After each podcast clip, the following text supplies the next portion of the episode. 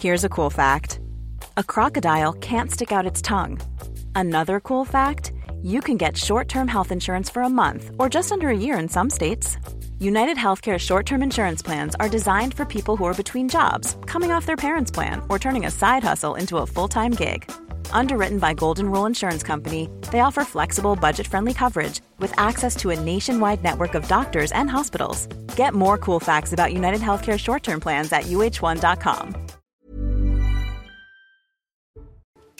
Bonjour, je suis ravie de vous retrouver pour euh, cette édition de 90 minutes info. Le débat commence juste après. Le rappel des titres avec Adrien Spiteri.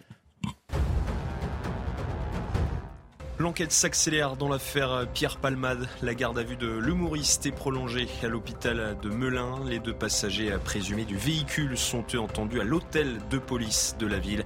Ils sont soupçonnés d'être impliqués dans un grave accident de voiture. Trois personnes ont été grièvement blessées. Pour rappel, une mère a perdu son enfant dans ce drame.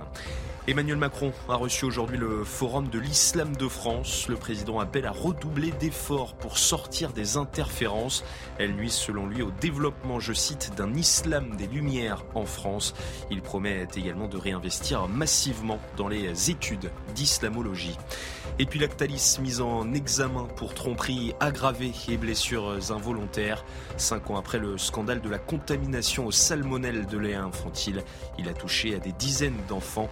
Célia Laiterie de Craon est également visée. Les deux sociétés ont été placées sous contrôle judiciaire.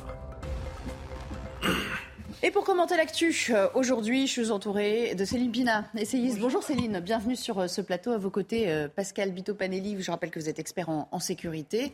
En ce jour de mobilisation, bien entendu, cela va grandement nous, nous servir. Karim Zeribi est là également. Bonjour, Karim. Et bonjour Florian Tardif. Merci de me rejoindre à nouveau sur ce plateau. Vous m'avez accompagné tout au long de la semaine. On va évidemment parler longuement de cette cinquième journée de mobilisation pendant les vacances scolaires d'une partie de la France. Vous l'aurez compris. Avec quelle portée exactement? Et puis, est-ce le pré prélude à celle du 7 mars. En tout cas, les syndicats ont symboliquement transporté aujourd'hui le cœur de la contestation à Albi, dans le Tarn, euh, dans cette France qui dit non en cœur à la réforme, la France qui n'a pas voté Macron aussi, on va, on va en parler dans le détail tout à l'heure, mais euh, on va retrouver sur place une de nos équipes, en l'occurrence c'est Marine Sabourin qui nous attend. Bonjour Marine, euh, je le rappelle, Albi c'est un peu l'épicentre, si on peut s'exprimer ainsi, de la mobilisation, de la contestation syndicale aujourd'hui. Oui, tout à fait, Nelly. Alors là, nous sommes devant la tête du cortège où euh, les manifestants scandent Albi, soulève-toi depuis tout à l'heure. Alors vous le voyez sur l'image de Thibault Marcheteau, les leaders hein, des syndicats euh, nationaux, euh, Philippe Martinez, Laurent Escuff, Frédéric Souillot. Alors nous avons échangé hein, depuis ceux qui participent, qui nous disaient ce rendez-vous Vous l'aurez compris, on a un petit problème de son, mais on va rétablir la liaison euh, sans, trop tarder avec, euh, avec Marine qui nous racontera ce qui se passe dans, dans ce euh, cortège. Je vous propose d'écouter, elle venait de l'évoquer dans son propos initial, Frédéric Souillot pour France, Force ouvrière pardon, qui parle de la France qui souffre aujourd'hui. La mobilisation en province, elle est encore plus forte que dans les grandes métropoles. Pourquoi? Puisque l'inflation, le prix du carburant, pas de hausse de salaire et tout cela, eh bien, la réforme des retraites, c'est le catalyseur de ce que, vivent déjà les gens ici. Et euh, c'est un petit peu comme la cocotte minute. Mais on avait prévenu Elisabeth Borne avant même de commencer les mobilisations. Karim Zeribi, c'est un catalyseur. Effectivement, euh, il y a euh, des, luttes, des, des, problèmes qui s'agrègent. Le moment, on l'a souvent dit, est particulièrement mal choisi pour cette réforme parce que cette France périphérique et cette France des régions, elle souffre encore plus que la France des grandes villes où les salaires sont quand même plus élevés, où on, on a peut-être un petit peu moins d'impact sur, euh, sur l'inflation quand même. Moi, je pense que c'est la France dans son ensemble qui souffre aujourd'hui. Alors effectivement, on peut cristalliser cette souffrance en province, euh, parce qu'on est un peu éloigné des grands centres de décision, euh, des, grands, des grandes métropoles. Mais en réalité, le prix de l'inflation, les bas salaires, la pénibilité au travail, l'ensemble de nos compatriotes en souffrent. Et dans les grandes métropoles, c'est les prix des loyers qui pénalisent aussi cette réalité. Et on est obligé de vivre à deux heures des grandes métropoles où on travaille avec les, temps de transport, la fatigue. les Français aujourd'hui sont en colère colère parce que c'est un tout, en fait, qui les met en colère. Et dans ce tout, ben, on a mis, euh, j'allais dire, l'étincelle de la réforme des retraites qui est très mal choisie en termes de timing, euh, mais qui est très mal ficelée aussi en termes de justice sociale. Donc, pour ces deux raisons, on a une France qui est en colère, qui, même si elle est moins nombreuse dans la rue aujourd'hui, à mon avis, donc, se donne rendez-vous le 7 mars pour potentiellement un mouvement reconductible. Moi, je vais vous dire, tous les ingrédients que l'on a aujourd'hui me font penser à 1995. Donc, euh, vous savez, cette réforme Juppé qui n'était pas passée euh, et qui avait fait reculer le, gouvernement, euh, je crois aujourd'hui que les Français seront durablement en colère. Il y a une rupture qui est en train de se mettre en place. Je ne comprends pas qu'Elisabeth Borne ait cette posture, j'ai envie de dire, j'allais dire fermée, que Emmanuel Macron soit aussi éloigné de la réalité de ce que vivent les Français. Donc il va falloir quand même à un moment donné qu'il se réveille. Alors on verra à partir du 7 mars si vraiment cette France est bloquée comme en 95, parce que c'était quand même des blocages continus, massifs, avec des secteurs mm. dont on dit qu'ils sont essentiels. On pense évidemment à l'époque aux, routiers, hein, c'était les transporteurs qui étaient à la manœuvre, pour certains qui s'en souviennent euh, parmi vous, et, euh, les raffineries euh, également. On a perdu Marine Sabourin, mais on a retrouvé, fort heureusement, dans le cortège une autre de nos équipes, en l'occurrence Antoine Estève. Antoine, quel est le degré de mobilisation à Albi qui se veut être la vitrine aujourd'hui de cette contestation? Oui, la vitrine, et vous le voyez sur ces images en direct, je suis au cœur du cortège qui s'étend maintenant sur un kilomètre et demi de long. Alors pour vous, Parisiens, c'est sûr que c'est pas forcément un grand cortège, mais pour Albi, c'est très important. C'est en tout cas ce que nous disent euh, les gens qui ont l'habitude de manifester ici. Un kilomètre et demi, pour l'instant, ça ne s'est pas encore vu depuis le début euh, de cette mobilisation contre la réforme des retraites. Je vais m'écarter un petit peu parce que c'est vrai que je suis au milieu de la foule. Euh, le rassemblement est très lent ici. Ils sont partis à 14h45. On a attend une arrivée dans le centre-ville d'Albi aux alentours de 16h45-17h. Autre signe important à vous signaler euh, cet après-midi, eh bien c'est le calme de cette manifestation. Beaucoup de syndicats, beaucoup d'entreprises du privé, les grosses industries de la région, on parle de la verrerie, on parle des cuirs, on parle de, métallurgie aussi, sont présents ici dans cette manifestation. C'est une manifestation très calme, mais pas forcément très jeune. On a euh, quelques étudiants hein, en queue de cortège qui sont venus euh, nourrir cette manifestation, mais surtout, surtout des personnes personnes âgées, des retraités en très très grand nombre et aussi des pré-retraités qui se posent des questions forcément pour euh, l'âge de leur départ à la retraite. Merci beaucoup euh, Antoine pour ces premières impressions dans le cortège euh, du Tarn dans 90 minutes info. Alors on, parle souvent de l'intersyndical qui est intact et c'est vrai, ce front il ne s'est pas du tout fissuré au fil du temps alors qu'on est déjà entré pratiquement dans le deuxième mois de, de la contestation. On sait que Philippe Martinez est particulièrement euh, remonté et euh, déterminé à faire en sorte que le pays soit bloqué. C'est peut-être plus surprenant de l'entendre dans la voix d'un Laurent Berger, mais c'était le cas aujourd'hui. On le refera le 7, le 7 dans une volonté de, mettre le pays à l'arrêt. Ça veut dire quoi? Ça veut dire d'immenses mobilisations le 7. On appelle euh, vraiment euh, à faire un vrai acte euh, volontaire de tout un tas de travailleurs et travailleuses pour sortir, venir se mobiliser. Et puis de mener, on va réfléchir à tout un tas d'initiatives qui nous permettront de montrer notre combativité et toujours en ayant à cœur de respecter évidemment les biens et les personnes, mais de montrer qu'on est capable de monter d'un cran parce que le gouvernement pour l'instant ne nous entend pas. Florent Tardif, pour qu'on comprenne, monter d'un cran, ça signifie quoi au juste? Ça veut dire durcir le mouvement et euh, c'est du fait que l'exécutif a décidé euh, d'opérer via un PLFSS rectificatif. Alors sans rentrer dans les détails, il a décidé d'accélérer le débat parlementaire et en accélérant le débat parlementaire, il pousse les syndicats à durcir entre guillemets le mouvement pour accentuer la pression euh, sur le gouvernement, c'est-à-dire que les débats à l'Assemblée et au Sénat vont se poursuivre jusqu'au 26 mars. C'est-à-dire qu'au 26 mars, si le texte n'est pas voté, le gouvernement peut légiférer par voie d'ordonnance. Je ne vous imagine, enfin, je vous laisse imaginer euh, la contestation dans la rue s'il si, procède comme cela. C'est ce que souhaitent éviter les syndicats, c'est ce que souhaitent éviter les parlementaires et euh, le gouvernement y compris. Mais en faisant cela, forcément, le gouvernement va pousser les syndicats au mois de mars à accentuer la pression sur ces derniers pour tenter, c'est ce qu'ils espèrent en tout cas, de faire reculer le gouvernement. Donc oui, en actant comme cela, ils vont pousser les syndicats à accentuer le mouvement, à durcir euh, ce dernier, potentiellement à commencer des blocages et des grèves reconductibles. On utilise dorénavant ce terme, c'est-à-dire qu'on ne parle pas uniquement de la journée du 7 mars, on parle de la journée du 7 et du 8 mars. Et il me semble que le 7 mars, c'est un mardi.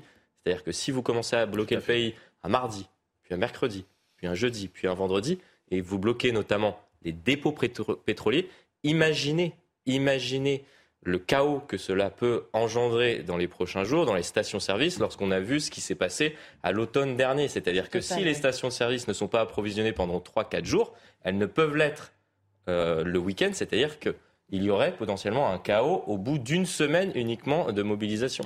Le 7 mars, Céline Pina, clairement, on entre dans une nouvelle séquence. Ça peut se tendre entre le 7, le 26 et même au-delà en fonction de ce qui sera euh, décidé Oui, bah, c'est en train de se tendre. Et euh, ce qui est d'ailleurs intéressant, c'est la symbolique, c'est-à-dire que la retraite, c'est une réforme sociale. Le gouvernement en a fait quelque chose de purement financier, en a fait une réforme comptable. Et ce qui est symbolique, c'est de le faire par le biais du PLFSS, puisque c'est vraiment donné à cette réforme justement une, une, optique purement financière.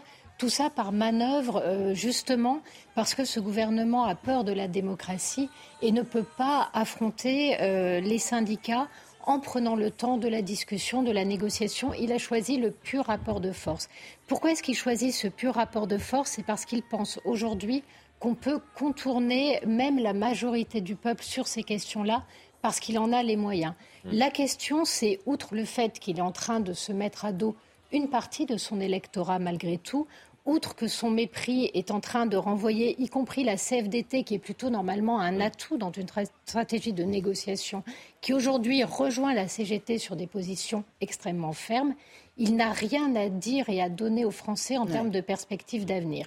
Il est purement dans ou vous acceptez nos oukases, ou de toute façon le système meurt, ce qui est la dernière manière de traiter des gens en démocratie. Alors, je vous parlais du cortège d'Albi à l'instant, mais évidemment, vous vous en doutiez, on défile aussi dans la capitale, avec un cortège parti de Bastille pour aller place euh, d'Italie. Bonjour, euh, Michael Dos Santos. Vous êtes quelque part dans ce, euh, dans ce cortège où tout est calme pour l'instant. C'est beaucoup concentré hein, sur ceux qui essayaient de, de, mettre à mal ce genre de, de manifestation. Pour l'instant, ça n'est pas le cas, sauf si vous, vous dites le contraire, là, en fonction de ce que vous observez.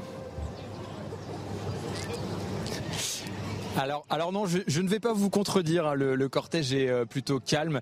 On se trouve actuellement euh, pont de Sully, euh, non loin de, de, la place de, de la, la Bastille. Donc c'est à la fin du, du, cortège. Mais ce que vous voyez actuellement, cette fin de cortège ressemble aussi finalement au milieu de cortège, au début de cortège, c'est-à-dire qu'il y a très peu de manifestants aujourd'hui, des manifestants qui sont pour la plupart des salariés du service public. Il y a également beaucoup de retraités un peu comme à Albi hein, euh, finalement.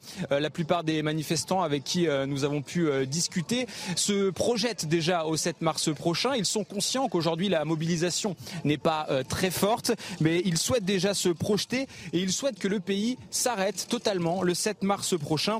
Pour eux, il s'agit finalement de l'unique manière de se faire entendre, de faire plier le gouvernement d'Emmanuel Macron, car ils considèrent pour la plupart que cette réforme des retraites est totalement injuste. Merci beaucoup. Sur des images euh, pour vous accompagner de Nicolas Vinclair. Euh, je crois que la CGT vient de communiquer euh, le chiffre de la mobilisation à Paris autour de 300 000 selon le chiffre des syndicats. On verra que la préfecture va sans doute minimiser ce chiffre. 300 000, ça paraît beaucoup quand même pour, pour la, capitale. Je crois qu'à Marseille, il y a déjà eu un décompte de l'ordre de 90 000 selon l'intersyndicale, euh, 7 000 pour euh, la préfecture de police. Pascal Bito-Padelli, comment peut-on expliquer? Est-ce qu'il y avait des risques qui pesaient sur ce cortège parisien aujourd'hui? Comment peut-on expliquer qu'il n'y ait pas, a priori comme ça, hein, euh, même si on n'en est qu'à une heure et demie de, mobilisation, mais d'ordinaire, euh, il y avait déjà quelques échauffourées. Hein, on, on l'a vécu ensemble sur ce plateau dans les mobilisations passées. est-ce que ça s'explique ou est-ce que ça veut dire que c'est une sorte de de, de, veillée d'armes pour la prochaine mobilisation où on, se regroupe, on se prépare pour le 7 mars? Écoutez, là, les codes de lecture sont euh, encore pas extrêmement consolidés. On va voir. On constate qu'il y a moins de volume, moins de densité, mais qu'on a quand même du monde, qu'on a toujours une expression contestataire euh, euh, très polymorphe, avec, je trouve, dans la mm. sociologie des défilés, beaucoup de femmes. Mm-hmm. Mm. Donc on voit que dans ce patchwork des colères, on est sur un point de blocage qui nous laisse augurer euh, sur, euh, je dirais, les prochains jours, euh, sans doute une montée des tensions mm. et de la densité des manifestations.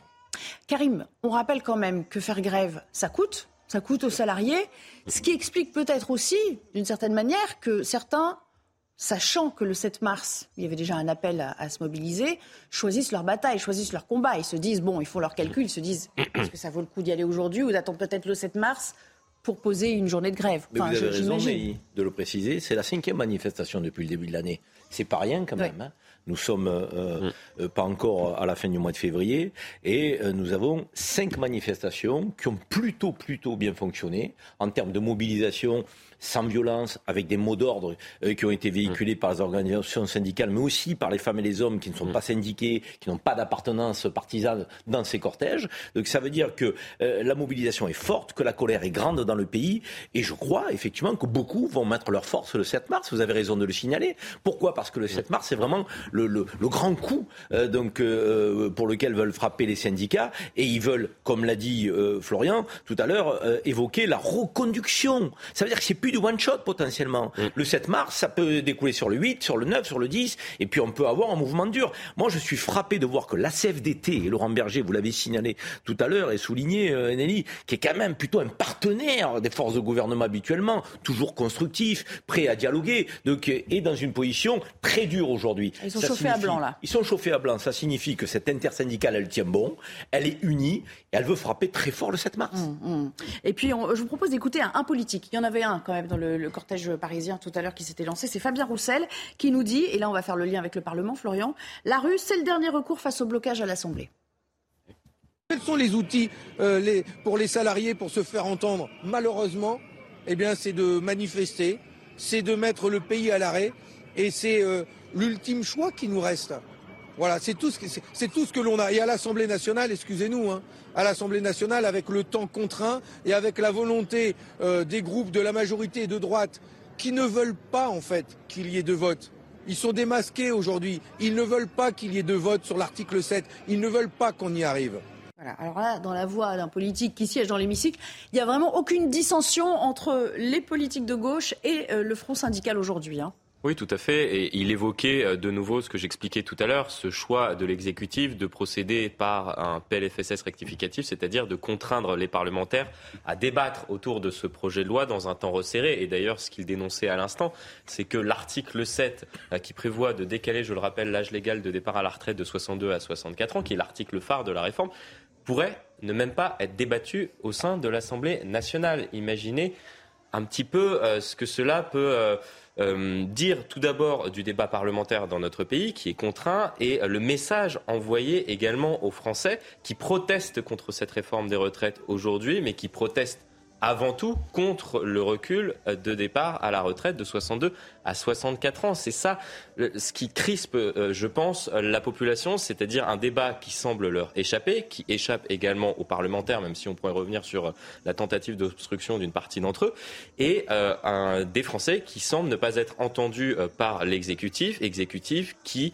continue, après on, peut discuter de, de ce choix, de répéter à envie Elisabeth Borne, la, première, la première ministre, qui explique que les 64 ans, ce n'est pas négociable. Ils sont prêts à négocier sur certains points, mais les 64 ans, ce n'est pas négociable. C'est ce qui crise la population et on en arrive à une situation comme euh, celle que nous vivons actuellement. Un chiffre qu'on vous communiquait déjà hier, une statistique 69% des Français soutiennent désormais ce combat contre la réforme des retraites au début de la mobilisation. C'est-à-dire que la mobilisation sur le plan de la densité, c'est un petit peu euh, érodé, mais le degré de détermination des Français qui la contestent, cette réforme, lui, s'est renforcé. On était à 61%, on est passé en l'espace d'un mois à 69%. Ça nous dit quelque chose, surtout ce qui, nous, ce qui, semble renforcer cet état de fait, Céline Pinard, c'est que cette réforme, elle est perçue comme tous, et avec les dernières déclarations des ministres, comme très mal ficelée, en fait.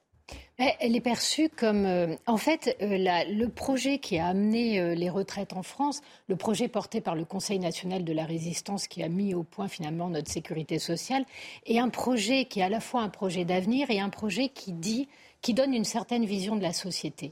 Le projet de réforme des retraites, c'est un pur projet d'ajustement comptable mmh. euh, qui n'ouvre en fait aucune perspective, aucun travail sur la manière dont fonctionne le marché du travail et sur la manière dont les Français ensuite seront les acteurs de, de, ce type de réforme.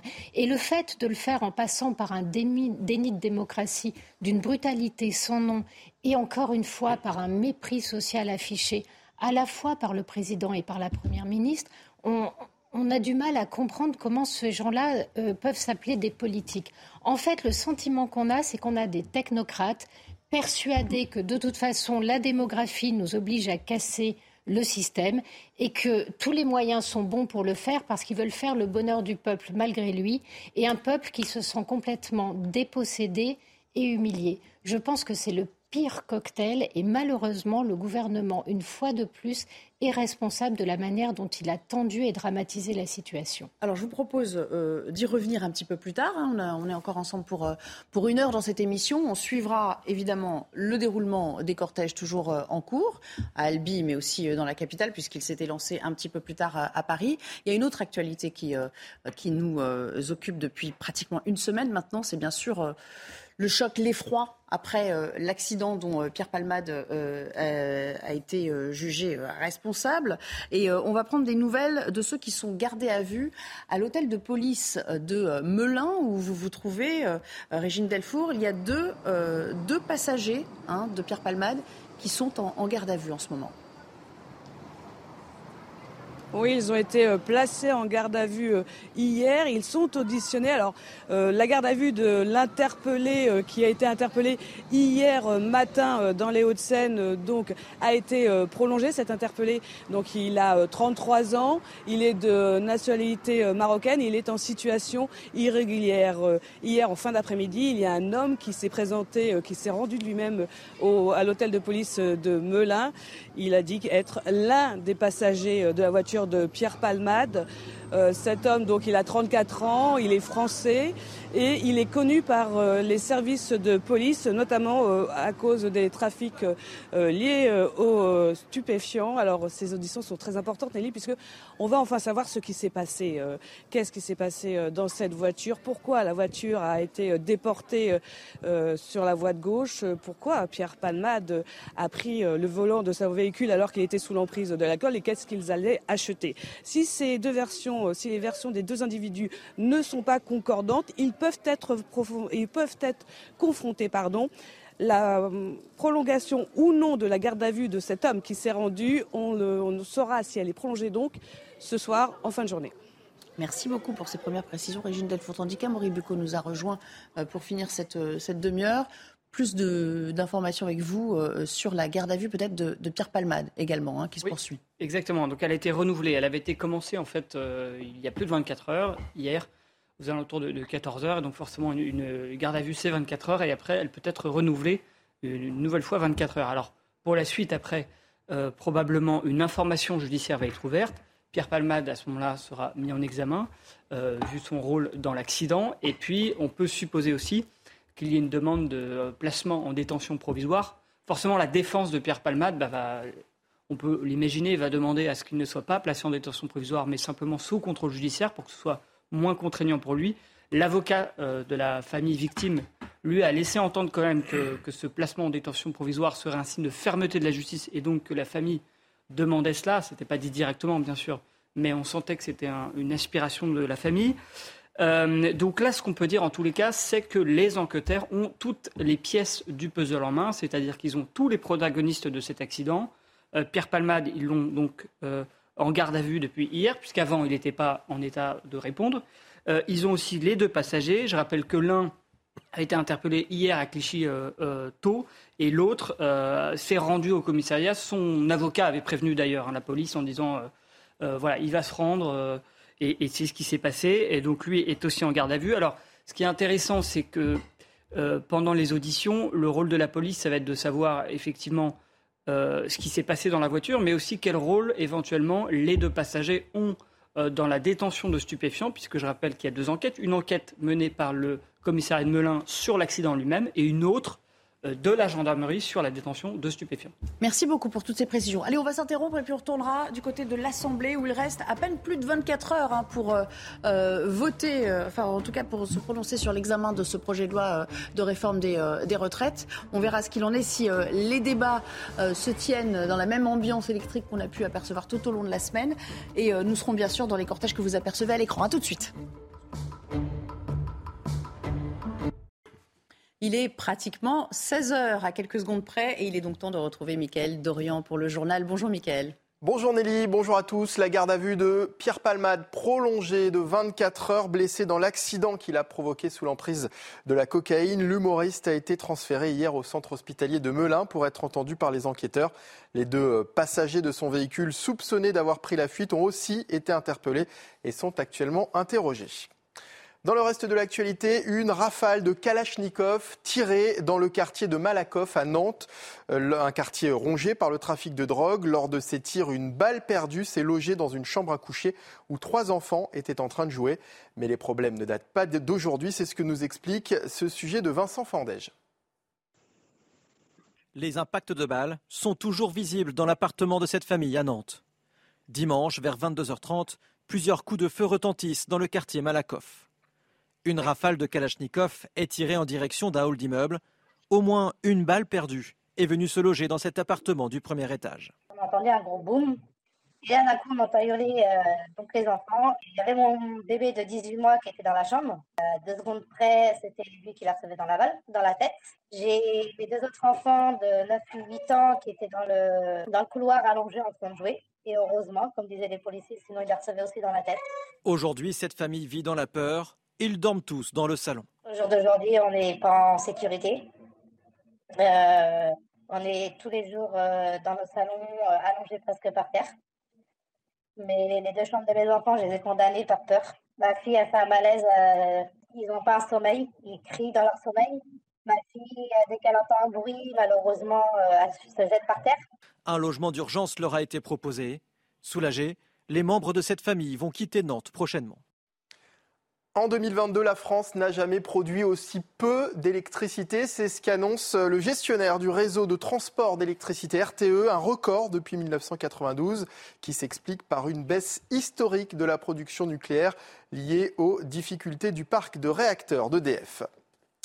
Alors qu'une partie de la France est dans la rue pour cette cinquième journée de mobilisation contre la réforme retraite, Elisabeth Borne, elle, est à Bruxelles. La Première ministre a rencontré euh, la présidente de la Commission européenne, Ursula von der Leyen, pour aborder les défis que l'Europe doit relever dans les prochains mois, et notamment sur l'aide apportée à l'Ukraine. On écoute Elisabeth Borne. L'aide de l'Europe a été et continuera à être massive au plan humanitaire, militaire, financier ou encore économique. Notre détermination à agir s'est aussi traduite par l'adoption de neuf paquets de sanctions contre la Russie et nous travaillons en ce moment même à l'adoption d'un dixième paquet. L'objectif est simple asphyxier l'économie russe et l'empêcher de financer cette guerre non provoquée et injustifiée. Et à noter qu'il s'agit de son premier déplacement à Bruxelles en tant que chef du gouvernement. L'actualité internationale à présent, les terribles séismes qui ont ravagé euh, une partie euh, de la Turquie et de la Syrie ont fait près de 40 000 morts. Et les animaux ne sont pas épargnés. Bien sûr, les chances de retrouver euh, des survivants sont quasiment nulles, hein, dix jours après la catastrophe. Mais des miracles arrivent encore. Ces dernières heures, des animaux de compagnie ont pu être extraits des décombres. Michael Dos Santos un chien sorti après 200 heures sous les décombres, un chaton sauvé avec une grue dans un immeuble prêt à s'effondrer. Dans l'enfer du séisme, les secouristes sont intervenus quels que soient les battements de cœur. Certaines ONG, comme ITAP et leur devise Une vie est une vie, en ont fait leur spécialité, l'opportunité d'offrir de belles retrouvailles. A l'inverse, d'autres ont perdu tout espoir, comme ce chien stoïque près de la dépouille de son maître. Restent ceux qui patientent encore, comme ce labrador campé devant chez lui, après plusieurs jours à aboyer. Depuis qu'il est sorti vivant des décombres, ce chien attend son propriétaire. Nous l'avons emmené à un autre endroit, mais il est revenu. Il continue d'attendre ici. Le propriétaire est toujours dans l'immeuble. Ironie du sort, ce chien pourra peut-être remercier l'un de ses congénères depuis le tremblement de terre, plusieurs d'entre eux ont été mobilisés pour trouver des survivants. Proteo était l'un des 16 chiens de l'équipe de recherche mexicaine. Il a péri après avoir sauvé deux vies. L'Union européenne a déployé plus d'une centaine de chiens secouristes sur le terrain. À elle seule, la France en compte une dizaine. Et voilà pour l'actualité, c'est la fin de ce journal. C'est à vous, Nelly Denac, pour la suite de 90 minutes info. Merci beaucoup, toujours en compagnie de Céline Pina, Pascal Bitopanelli et euh, Karim Zeribi. On parle évidemment de cette nouvelle journée de mobilisation contre la réforme des retraites du euh, gouvernement avec euh, la contestation qui s'écrit aussi dans les régions, aujourd'hui et en particulier à Albi, où le Front syndical s'est donné rendez-vous et où vous vous trouvez, Antoine Estève. Le cortège est toujours en cours, quoique peut-être plus clairsemé déjà. Alors plus clairsemé parce que nous sommes sur une très grande place qui est en ce moment traversée par le cortège au niveau de la gendarmerie nationale à Albi, pour ceux qui connaîtraient euh, le centre d'Albi. Le cortège fait environ 1,7 km de long. On est à 200-300 mètres de plus de longueur par rapport aux deux dernières grandes mobilisations contre la retraite ici à Albi. C'est donc un très très gros cortège qui défile en ce moment à Albi. Derrière cette banderole commune et ses leaders syndicaux nationaux, euh, tous rassemblés autour euh, de Philippe Martinez, mais aussi Force ouvrière. Vous l'avez vu, la CFDT venue en grand nombre aussi. Tous ces syndicats sont unis aujourd'hui avec un seul mot d'ordre. Et puis ce qui est surprenant aussi pour nous qui sommes dans le cortège, eh bien, c'est de voir que tout le monde est mélangé, contrairement aux manifestations habituellement vous avez euh, le secteur de la CGT, le secteur du nouveau parti anticapitaliste, le secteur du Parti communiste, le secteur de la CFDT. Eh bien là, tout le monde est mélangé. Vous voyez par exemple en face de moi, ce sont des pompiers du SDIS, euh, du Tarn, avec leur banderole CGT. Juste un petit peu plus loin là-bas, vous avez des banderoles de la FSU qui sont mélangées avec la CGT. Et encore un petit peu derrière là-bas, vous avez euh, des banderoles du Parti communiste qui sont au milieu des gens de la CFDT. Ça prouve vraiment qu'il n'y a pas une organisation séparée comme on a d'habitude dans les cortèges, dans les grands cortèges des, manifestations en France, mais vraiment une organisation commune avec euh, des leaders syndicaux qui sont complètement mélangés à l'intérieur de ce cortège. Merci beaucoup, cher Antoine. Autre ambiance avec une météo un petit peu moins clémente. Ça se passe à Paris. Augustin Donadieu, vous êtes dans le cortège euh, de la capitale qui est en train d'arriver euh, place d'Italie avec un petit attroupement devant les forces de l'ordre.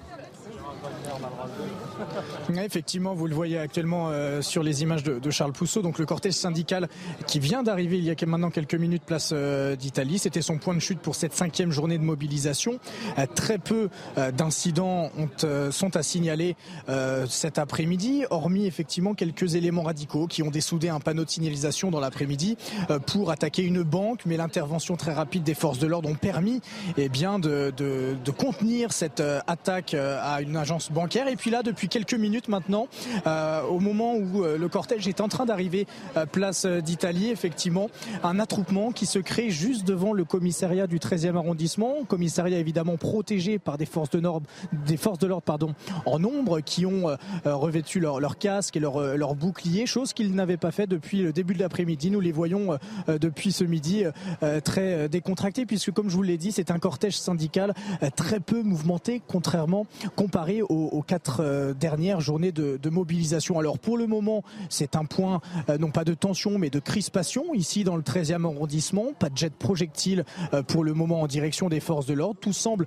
pour le moment être contenu par les forces de l'ordre et le cortège syndical qui lui continue d'arriver place d'Italie. Merci beaucoup Augustin Donadieu depuis le 13e arrondissement. Pascal Bito Panelli, bon les fins de cortège c'est toujours un tout petit peu plus tendu. Les mots ont un sens, c'est bien qu'ils nous parlent de crispation et pas de tension à proprement parler euh, pour l'instant. Mais évidemment, quand on aperçoit ces images de la place d'Italie, ça rappelle aussi d'autres heures de la mobilisation des Gilets jaunes avec euh, beaucoup de casse à ce moment-là. Bon, ce n'est pas le cas aujourd'hui, fort heureusement.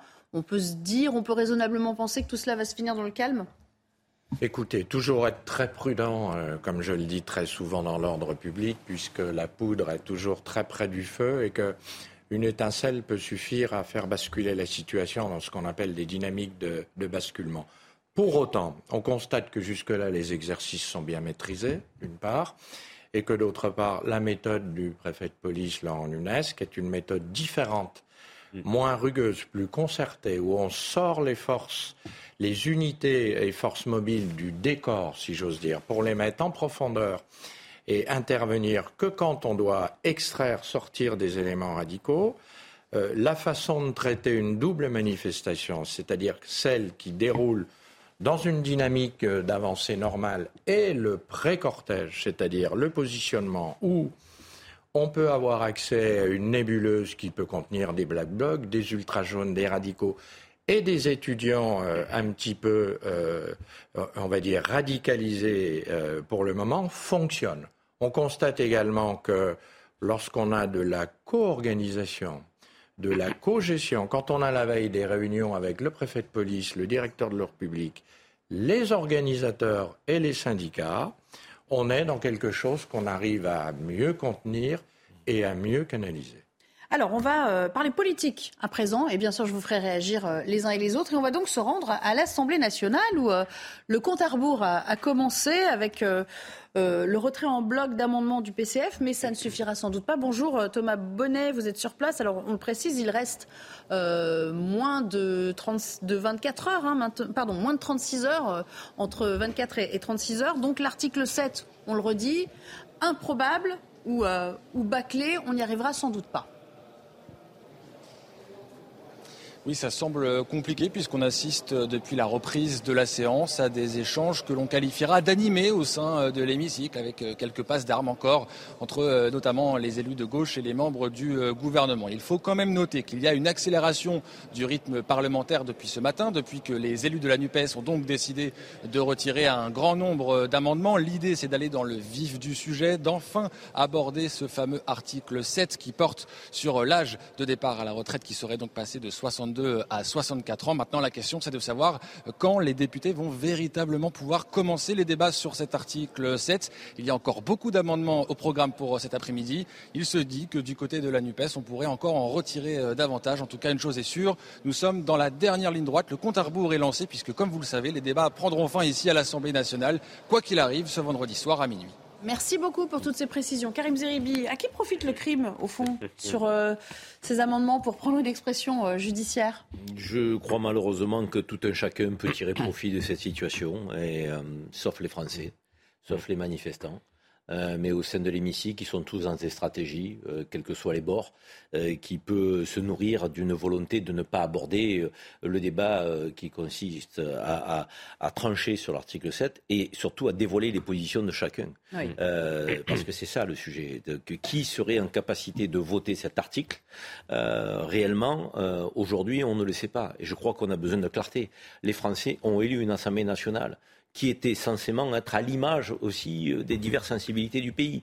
Donc une rentrée en nombre d'élus euh, euh, donc du RN, comme jamais on a eu sous la Ve République, LR qui est le parti de droite traditionnel, la majorité présidentielle qui n'est pas une majorité absolue mais qui est relative, des forces de gauche multiples qui sont aussi à l'Assemblée. donc là, on se disait, on a quand même le panel des, des sensibilités des Français. On va avoir des vrais débats, on va avoir des vraies confrontations, mais politiques au sens noble du terme. Or, nous avons droit qu'à des invectives, mmh. des insultes, un débat en dessous euh, de la ceinture qui n'est pas au niveau euh, de ce qu'on est en droit d'attendre quand euh, on aime la politique, quand on a, on a envie que le pays débatte de, l'avenir et des questions fondamentales. Donc là, moi, je me dis, qui a intérêt à ce qu'on vote l'article 7 Donc c'est la vraie question qu'on peut se poser. Je ne vais pas les poser les arguments, mais ce serait trop long. Mais les uns et les autres ont peut-être intérêt à ce qu'on n'y parvienne pas. Florian Tardif, il y a eu beaucoup de débats au sein de cette coalition euh, de la NUPS euh, sur euh, précisément le retrait des amendements. clairement, c'est LFI qui a la main et pour l'instant, ils ne plient pas. Ils ont retiré à la marge. Mm. Ça ne suffira pas. Effectivement, c'est la France insoumise qui a la main, tout simplement parce que sur les 20 000 amendements qui ont été déposés, 18 000 ont été déposés par les députés de la NUPES et 13 000 ont été déposés par les députés de la France insoumise. Donc c'est-à-dire que ce sont eux qui ont la main euh, pour pouvoir accélérer ou justement ralentir le rythme des débats parlementaires. Ça, c'est un premier point. Euh, deuxièmement, euh, sur l'article 7, jamais on n'arrivera au vote de l'article 7. Même si on arrive à l'étude de l'article 7, ce qui est fort peu probable. Il y a 4388 amendements rien que sur l'article 7. C'est impossible de On en les fait 12 étudier. Par heure à peu près. Hein. Voilà, euh, sur, euh, sur 24, voire 36 euh, heures. Et dernier point, avant même qu'on arrive à l'article 7, et c'est là que cela peut être intéressant, si les députés de gauche décident de retirer un certain nombre d'amendements, vu que l'article 7, c'est la partie 2 du projet de loi, alors ça c'est un petit peu technique, il va falloir précédemment voter la partie 1. Et là, il pourrait y avoir un vote. Et là, il pourrait y avoir un vote risqué, notamment pour les députés les républicains. Est-ce qu'ils voteraient oui ou non la partie 1 qui engage les recettes? Imaginez bien si les membres des républicains décident de ne pas voter, c'est-à-dire de s'abstenir ou de voter contre une partie recette, alors même que les républicains portent à chaque fois qu'ils sont au gouvernement ou même lorsqu'ils sont euh, engagés dans une campagne, que ce soit la campagne présidentielle, les législatives ou autre campagne municipale par exemple, des, questions de compte public. Ça serait inimaginable. Donc là, ça serait intéressant de voir si on arrive jusqu'au vote euh, de cette partie 1. C'est fort peu probable en l'état, mais si on accélère les débats, ça, ça sera intéressant. Céline Pina, votre réaction face à ces jeux politiques, euh, de politique politicienne hein, qui, euh, qui se jouent dans l'hémicycle, il y a une forme d'irresponsabilité partagée aujourd'hui? Une forme d'irresponsabilité ou une forme d'enfermement dans un monde parallèle. C'est-à-dire que tout ce que tu dis est tout à fait juste et, et parfaitement intéressant, mais combien de Français ont conscience euh, de cet aspect-là de la procédure parlementaire? Mmh. Aucun. La seule chose qu'ils voient, c'est que sur une question qui intéresse profondément leur avenir, euh, ils voient des gens qui ont l'air de jouer. Euh, qui n'ont pas l'air de prendre la mesure euh, des, problèmes. Leurs représentants euh, ne portent pas leur parole. Ils semblent perdus dans des jeux, dans un espèce d'entre-soi, mais qui concernent malheureusement autant la gauche que la droite. Et quand ils paraissent porter quand même une parole, ils le font d'une manière un petit peu violente. Parfois voire un peu vulgaire, qui hérisse profondément le peuple, qui lui a besoin de représentants qui ont de la tenue et dans lequel il a envie de se projeter. Il y a une telle rupture aujourd'hui entre le peuple et ses représentants, euh, que le peuple soit d'accord avec leur positionnement ou pas, qu'on a du mal à. On a l'impression qu'en fait, avec cette réforme des retraites, c'est un peu la crédibilité des politiques en général qui s'abîme de plus en plus. On a beaucoup parlé d'Elisabeth Borne, Olivier Dussopt, évidemment, cible de toutes les invectives dans l'hémicycle. D'ailleurs, on a vu quand même un homme marqué hein, dans ses euh, différentes prises de parole sur, euh, sur les ondes euh, hier. on parle beaucoup moins d'Emmanuel Macron, et pour cause, on ne le voit plus. Écoutez ce qu'en disait Jean-Luc Mélenchon, qui était à Montpellier. Serait-ce le grand retour de Jupiter? Le président de la République est plus absent que jamais. des échos qu'on a, on voit qu'il ne réalise pas l'état de tension du pays et il n'a pas pris conscience. Et par conséquent, euh, il y a absolument besoin que par une action euh, aussi déterminée que celle d'aujourd'hui, mais surtout celle du 7 mars, que nous avons le temps de préparer, euh, il lui soit donné la leçon qu'il doit recevoir. Pascal Bitopanelli, réaction peut-être. C'est important aussi la parole euh, de celui qui est à la, manœuvre. Hein. Mm. Euh, c'est lui qui a forgé quand même ce projet. Il a été élu aussi euh, sur un programme. Donc, est-ce qu'il doit rendre des comptes aujourd'hui, Emmanuel Macron, et ne pas laisser uniquement ses ministres aller au combat?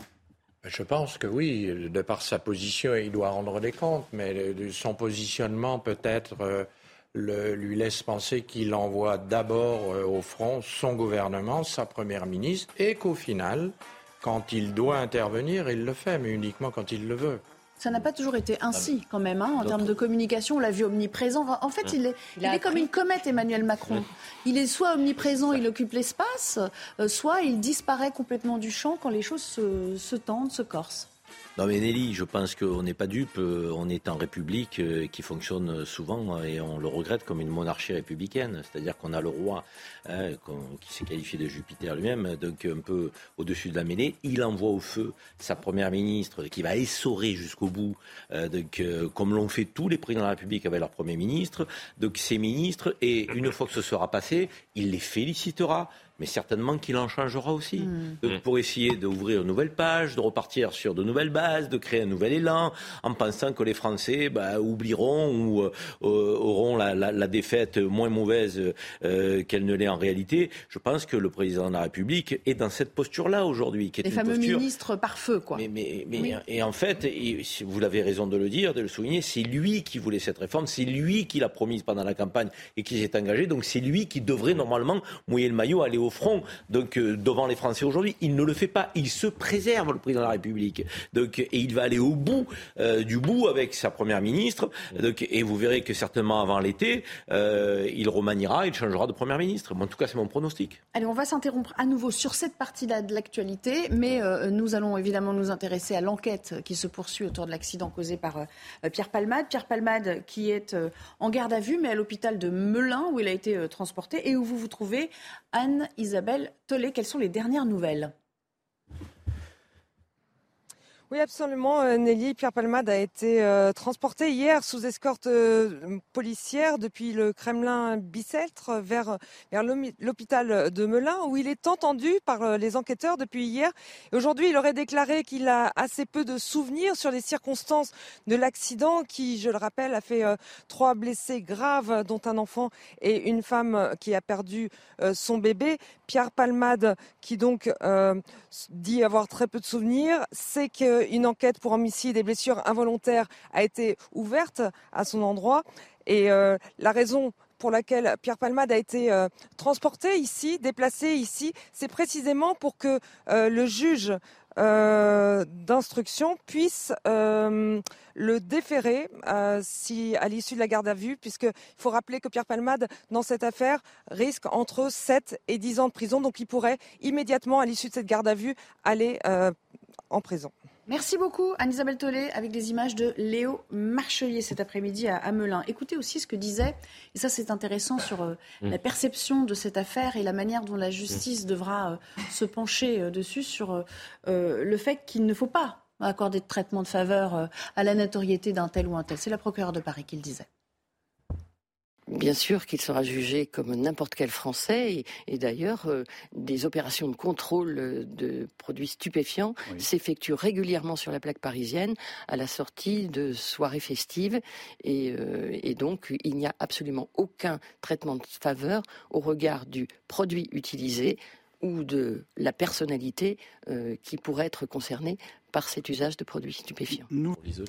Céline Pina, euh, c'est pas ce qui se passe selon vous. Hein. C'est plutôt une circonstance aggravante la notoriété dans, en l'espèce là. Oui, je trouve en tout cas que sur les réseaux sociaux, euh, il y a beaucoup de, violence euh, à l'encontre de, Pierre Palmade. Alors ce qui s'est passé est dramatique. et je comprends que la famille, elle, lui en veut énormément. Ils ont perdu, il y a une dame qui a perdu un bébé, il y a un enfant et son père qui sont dans une situation dramatique. Pour autant, euh, l'homme est, enfin, c'est tout le problème des addictions. C'est-à-dire que j'ai entendu, il y a beaucoup de gens qui disent, mais franchement, euh, à son âge, ben non, le problème de quelqu'un qui est sous une addiction, c'est que ça n'est pas une question d'âge ni de jeunesse. Ce sont euh, donc, moi, je, je, pense que Pierre Palmade va être jugé. On voit bien que l'affaire est instruite, elle est bien instruite mais que euh, la haine qui se déclenche sur les réseaux sociaux, je la trouve, euh, moi, assez déconcertante. Karim Zeribi, c'est aussi votre, euh, votre impression? Non, mon impression, c'est qu'il euh, est très difficile aujourd'hui de pouvoir euh, évoquer le traitement de faveur ou pas, dans la mesure où on est sur une individualisation des peines dans notre pays et du traitement de la justice. On n'a pas de peine standard, même si le code pénal émet effectivement euh, donc des, peines de prison, des peines d'amende et tout ce que vous voulez. Après, à chaque fois, on a donc une individualisation de la peine. Sera-t-elle effectivement en faveur de Père Palmade ou en sa défaveur? Nul ne le sait quels seront les éléments qui seront pris en compte par les magistrats. Euh, on le verra certainement après euh, coup, euh, parce qu'on aura des explications. moi, je souhaite, comme bon nombre de Français, je pense, qu'il n'y ait aucun traitement de faveur, mais qu'il n'y ait pas non plus de volonté d'exemplarité particulière sur Palmade, qu'il soit traité comme un citoyen lambda. Mais est-ce que c'est possible? Je veux dire, c'est un idéal vers lequel on tend, mais cet idéal, en réalité, on l'atteint très très peu. On sait très bien que quand vous avez les juges, les magistrats ont, une, personnalité politique en face, elle ne le juge pas comme un citoyen lambda. S'il y a une personne qui a une notoriété médiatique, elle ne le juge pas comme un citoyen lambda. Et je ne dis pas euh, en faveur c'est souvent en la défaveur de ces personnalités. Parce que on a une forme de domination des magistrats qui veulent démontrer que la justice c'est eux et, de, que euh, euh, ils n'en ont que faire de la personnalité de, la, personne en face. Donc, quelle sera la, question? Moi, ce que j'ai regretté au début de cette affaire, pour tout vous dire, c'est qu'on en ait fait qu'autour de Père Palmade. Souvenez-vous les premières heures. Euh, Père Palmade va mal. Père Palmade, sa situation de santé. On a omis la situation de, santé des anonymes. Donc, il y a des victimes dans cette affaire. Les victimes, c'est, c'est pas Pierre Palmade. Il conduisait, il était sous l'emprise de l'alcool. Donc les victimes, il faut qu'on en parle aussi. De la drogue. De la drogue, pardon, de la drogue, de la drogue dure. Excusez-moi, vous avez raison. Sur Twitter en la cocaïne, c'est ce que je voulais dire. c'est euh, le temps de s'interrompre. On revient évidemment pour euh, voir quelle est euh, la situation à l'arrivée du cortège parisien à Place d'Italie. On verra si tout est calme, comme ça a été le cas jusqu'à présent. Cette mobilisation, pour l'instant, sans tension majeure à, à relever. À tout à l'heure. Nous entamons la toute dernière demi-heure de notre émission et euh, avant de retourner dans le cortège parisien avec euh, l'une de nos équipes, je vous propose euh, de prendre connaissance des dernières actus en compagnie d'Adrien Spiteri. Cinquième journée de mobilisation contre la réforme des retraites aujourd'hui. À Paris, 300 000 personnes sont présentes dans la rue selon la CGT. Les chiffres du ministère de l'Intérieur n'ont pas encore été communiqués. Les syndicats sont eux à Albi. Ils veulent montrer que la contestation grandit dans les villes moyennes. Le comité exécutif de la FFF se réunira le 28 février prochain, une réunion décisive pour l'avenir de Noël Legrette. Hier, le rapport de la mission d'audit de la Fédération française de football a été dévoilé. Il estime que les dérives de comportement du président sont incompatibles avec l'exercice de ses fonctions. Et puis c'est une mesure inédite en Europe. Le Parlement espagnol a voté ce jeudi une loi créant un congé menstruel. Il concerne les femmes souffrant de règles douloureuses. Les députés ont également adopté un texte permettant de changer de genre dès l'âge de 16 ans. On va parler de politique avant de retourner dans le cortège. Les Français, vous le savez, rejettent maintenant euh, massivement, euh, quasiment en bloc, euh, la réforme des, retraites. et il y a aussi des approximations, voire les incohérences, Florian Tardif, de l'exécutif qui n'ont pas aidé. On l'a encore vérifié ces dernières heures, notamment autour du casse-tête je crois qu'il faut l'appeler ainsi. Casse-tête chinois des. Alors, 1200 euros, à la limite. On a limite presque Claude À la limite. Moi, je voudrais parler des carrières longues et des âges qui sont concernés. Casse-tête, j'ai parlé de roue de l'infortune. Allez-y. De, de roue de la fortune, mais de l'infortune. Pourquoi? Parce que Mardi après-midi, Elisabeth Borne répond à une question euh, d'un député sur le dispositif carrière longue. Elle explique donc qu'un geste va être fait en direction euh, des personnes qui ont commencé à travailler avant 20 ans et elle explique que la majorité avec le gouvernement va proposer un amendement permettant de créer une quatrième borne d'âge, c'est-à-dire que les personnes qui vont euh, arriver à cette borne d'âge euh, n'auront pas à cotiser 44 ans mais 43 ans. C'est un peu complexe. Déjà là, vous m'avez perdu. Voilà, là déjà on a perdu la moitié de la population. Donc pour être clair, on a commencé à, essayer de décrypter ce que disait euh, la Première ministre et on s'est rendu compte assez vite avec plusieurs collègues, que ce soit des journalistes politiques ou des journalistes économiques, que la conséquence de ce qui avait été décidé par le gouvernement, cet amendement qui était donc proposé par la Première ministre, c'est que les personnes qui allaient travailler avant l'âge de 20 ans, qui ont travaillé avant l'âge de 20 ans, celles qui ont débuté à 14 ans vont cotiser pendant 44 ans. Celles qui ont cotisé à 15 ans, commencé à 15 ans, vont cotiser 43 ans. C'est-à-dire qu'ils commencent plus tard, mais ils vont cotiser moins longtemps, ce qui est tout à fait logique. Mais attendez, à partir de 16 ans, c'est de nouveau 44 ans. Ah, moins mais logique 43 ans, 17 ans, 18 ans, 44 ans, 19 ans, 43 ans. Bon, bref. Ils ont Donc il vaut mieux être, euh, avoir un âge impair, en fait. De l'inégalité, voilà, tout à fait. Pour, pour résumer, c'est vrai qu'on peut résumer la situation ainsi. Si vous avez débuté à un âge pair, vous êtes perdant. Si vous avez débuté à un ah, âge impair, vous êtes gagnant. Euh, non mais regardons ce tableau, s'il vous plaît, parce que ça se vous l'avez très bien expliqué, mais on a aussi un tableau qui le montre. Voilà. Ça, c'est la simulation avec la fameuse réforme ajustée et qui montre bien, voilà, qu'il y a une alternance. Hein, voilà, la, la, la, ligne bleue, là, on passe de 44 à 43, 44 à 43. Bon, voilà. Après, c'est. C'est-à-dire que la borne d'âge pour les 14 ans et 15 ans est la même. Et donc, forcément, la durée de cotisation diffère d'un âge à un autre. Mais c'est vrai que lorsqu'on voit le tableau, on voit très clairement que ça crée de l'inégalité entre les générations, entre les personnes qui ont commencé à 14, à 15, à 16, à 17, à 18, à 19. Mais c'est incompréhensible. C'est surtout que c'est basé sur rien en fait, rien de tangible. Ah, il n'y a pas d'explication. Il n'y a, aucune explication qui n'a été donnée. C'est une catastrophe. Résumons-nous. Est-ce que c'est une catastrophe, cette, ce texte? Mais euh, en fait, quand on en arrive à des impasses pareilles, c'est-à-dire que quand vous choisissez de communiquer sur une partie de votre texte et que vous en arrivez à des absurdités que vous ne pouvez même pas défendre parce qu'il n'y a aucune autre logique que comptable, c'est probablement une usine à gaz dans laquelle quelqu'un a dit ah bah tiens si on fait comme ça, ça va marcher, ça va passer parce qu'on aura tant de recettes. À un moment donné, vous faites de la politique. Pourquoi est-ce que c'est ingérable? Parce que euh, ça impacte complètement la compétence quand vous voyez quelque chose comme ça, vous vous dites, je suis euh, quelque part gouverné par des oiseaux, des types qui racontent n'importe quoi et qui ne se soucient même pas de faire des projections pour être crédible. Donc non seulement on, me prend pour un crétin, mais en plus ces gens qui me prennent pour un crétin sont, sont tellement incompétents qu'ils ne sont même pas capables de faire des réformes compréhensibles, explicables et logiques. C'est un échec sur toute la ligne. Euh, de l'aveu même d'un ministre, de l'aveu même d'un ministre proche du dossier, je vais être un petit peu vulgaire, excusez-moi sur ce plateau, c'est une connerie. Oh, ça va, c'est pas vulgaire. Non, mais oh, cette mesure. C'est passé dans le langage courant, oui, C'est passé dans, le langage courant, mais pour, le, pour le citer, effectivement, je prends peut-être des pincettes par rapport à ce qu'on a pu entendre à l'Assemblée nationale. Ou des technos, comme le disait un de nos invités hier, en l'occurrence François Pouponi. Il nous disait, vous étiez là, Florian ce sont des technos qui font ces textes. Ils comprennent rien, rien. Enfin, en tout cas, ils sentent pas le pays. Euh, ils n'ont pas de, de, de, logique euh, comptable non plus derrière. Ils font des choses euh, basées sur des modélisations que eux-mêmes ne maîtrisent pas. Et ils disaient, au fond, ces technos sont des menteurs. Moi, je, je rajouterais derrière le mot techno, techno incompétent, parce qu'il y a des technos compétents. Je veux dire, le politique a toujours eu mmh. besoin de techniciens. Et d'ailleurs, le technicien doit être au service d'une pensée politique, d'une vision politique. Or là, on a le sentiment qu'on a affaire à des techno-incompétents, qui sont dans la confusion la plus totale. Comment voulez-vous qu'une réforme de cette importance, de cette mm. ampleur dans le pays puisse passer avec autant de flou? On est euh, euh, dans le flou sur tous les sujets. La question de la pénibilité, rien n'est clair.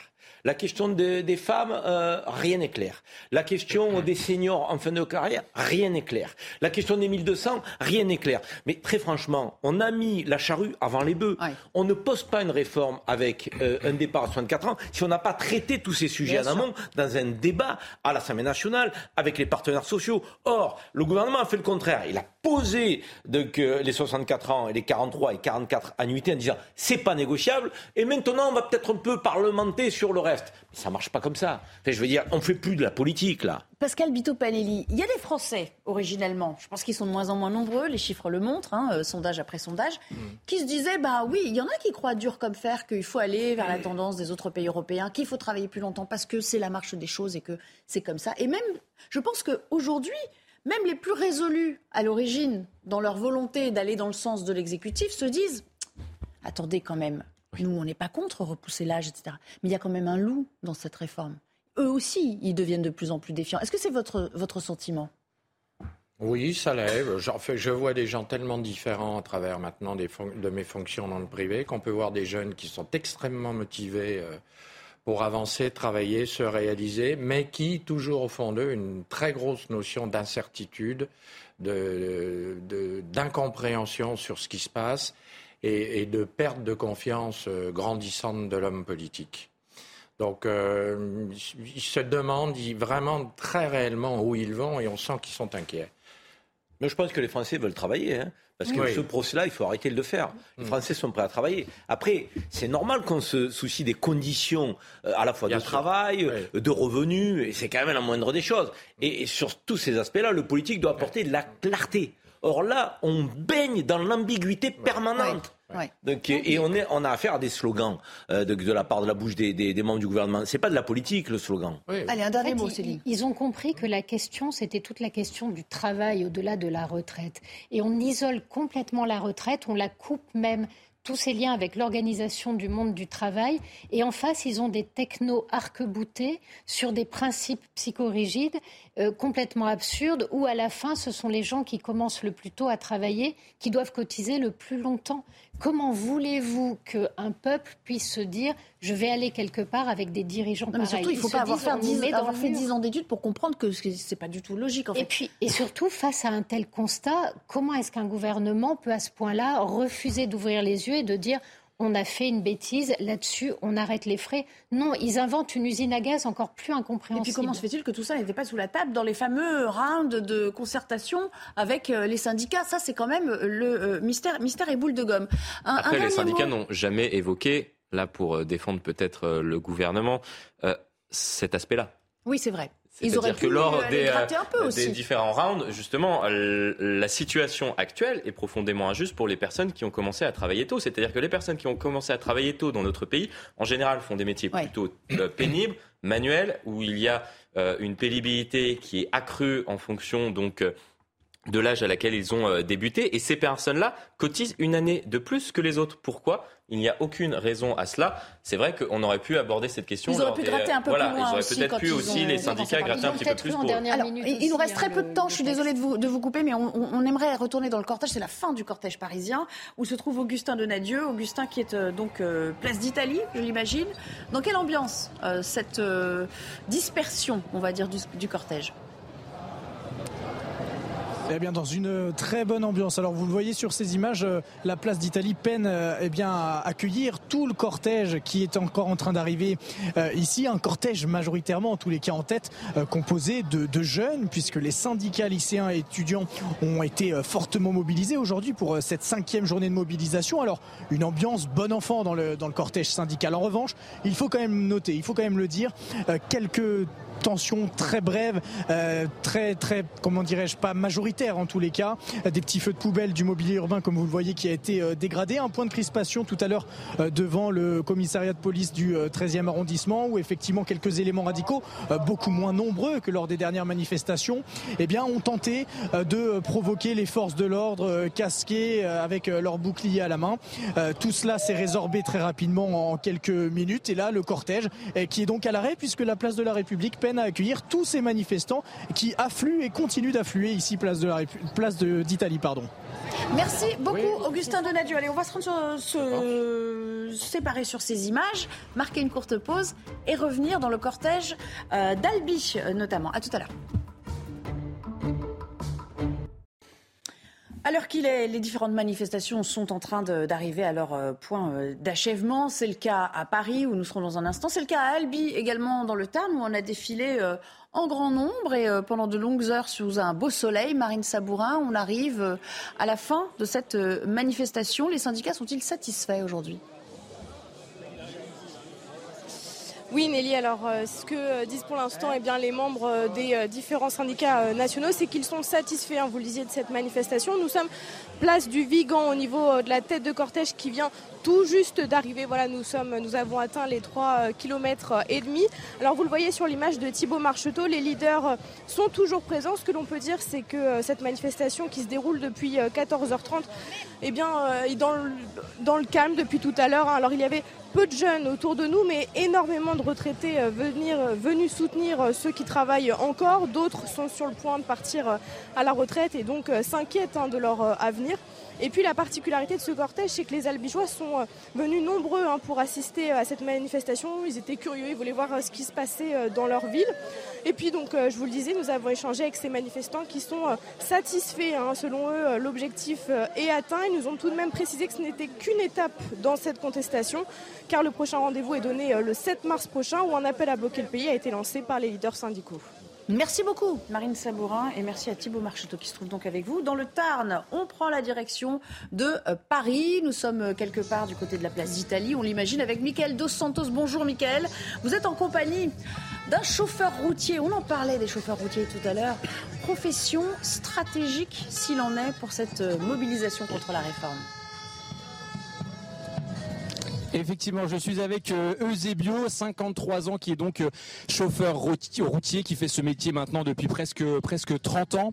Euh, Eusebio, bonjour. Oui, bonjour. Alors, en quoi votre métier au quotidien est pénible, Eusebio? Bah, notre, pénibilité de transport, c'est qu'on n'a pas des horaires de, de, manger, on n'a pas des horaires pour fixes pour dormir. On démarre des fois le dimanche soir, on roule toute la nuit, il faut dormir la journée. Et après, on démarre la journée pour dormir la nuit. Et, euh, on n'arrête pas d'ouvrir et fermer le camion pour qu'on puisse décharger. On décharge nous-mêmes des fois nos camions. Et c'est une pénibilité. On fait des tâches. On fait trop de tâches dans notre métier. Des pépins physiques, des, maladies aussi? Oui, tout à fait. On a, de, on a physiquement, physiquement c'est fatigant. Il y a des maladies, des pathologies, par exemple, comme le diabète, parce qu'on n'a pas une hygiène de vie comme tout le monde. Et euh, c'est diabète, de, la tension, euh, de... Il y en a beaucoup de routiers qui sont morts de crise cardiaque parce que, enfin, l'alimentation, il ne correspond pas. Et pour vous, c'est inenvisageable de bosser en tant que chauffeur routier jusqu'à 64 ans? Mais jamais de la vie, jamais de la vie. Nous, nous déjà avant quand il y a eu la réforme de la retraite de 60 ans à 62 ans, et nous on était le CFA, on était déjà à 55 ans, ils nous ont monté encore deux ans, on est à 57 ans. Moi, la plupart, la plupart des conducteurs routiers que je, que je connaisse, ils prennent, ils prennent le CFA à 57 ans parce qu'ils ne peuvent plus. La preuve, c'est pour, pour ça qu'on n'a pas beaucoup de jeunes qui font ce métier-là maintenant. Il y, a, il y a, une pénurie des de chauffeurs routiers. Et pourquoi? Pour que les jeunes ne veulent pas venir Parce qu'il y a une pénibilité pas possible dans ce métier. Vous allez manifester le, le 7 mars prochain? Euh, Ah oui, je vais. Mais, oui, oui, tout à fait, oui, oui. Pour vous, c'est la seule manière de vous faire entendre? C'est la seule manière, c'est la seule manière de faire entendre. Et c'est ce que j'ai, c'est ce que je pense. Les gens qui font cette loi-là, ils savent pas ce que c'est la vie de, travail. Et ça passe que c'est la vie de travail. Je pense que le mieux à faire, c'est de faire des formations avec des chauffeurs de routier, avec des maçons, avec des femmes de ménage, avec des infirmiers, qu'ils aillent faire des formations au des stages avec euh, ce métier-là pour savoir qu'est la vie de travail. Voilà, c'était le, témoignage de Zébio qui va donc manifester le, 7 mars prochain et qui sera là pour euh, cette nouvelle journée de mobilisation. Merci beaucoup, Michael Dos Santos, sur des euh, images de Nicolas Vinclair. Céline Pina, cet homme, il a tout résumé. C'est-à-dire que qui a envie de travailler dans ces conditions qu'il décrit, avec tous les problèmes de santé euh, euh, qui sont le corrélaire de, de, cette activité jusqu'à 64 ans. Enfin, c'est impensable. Il ramène, il ramène vraiment l'humain et la dimension humaine au cœur de ce dossier. Et ce que je vous disais la, la dernière fois, c'était que Bismarck avait demandé, au moment où en Allemagne on commence à faire la première réforme des retraites, il pose la question en disant à quel âge dois-je mettre la retraite pour, que, pour n'avoir jamais à la payer? Eh ben, des fois, on a l'impression que le gouvernement est dans cette logique-là. Karim Zeribi, même les macronistes purs et durs ne peuvent pas euh, ne pas voir que ce flou euh, est euh, quand même plus qu'artistique aujourd'hui. Quand j'entends nos correspondants, il y a quand même un air de tous ensemble dans ces manifestations qui peut prendre forme. Cet air de tous ensemble, c'est qu'il y a une base qui est un noyau dur de gauche, certes, de, qui émane des syndicats, qui émane des mouvements de gauche le plan politique, mais qui va s'agrandir et s'élargir avec des gens qui n'étaient pas défavorables de à une réforme des retraites, mais qui sont totalement défavorables à celle-là, parce qu'elle n'est pas cohérente, parce qu'elle est ambiguë, parce qu'elle est floue.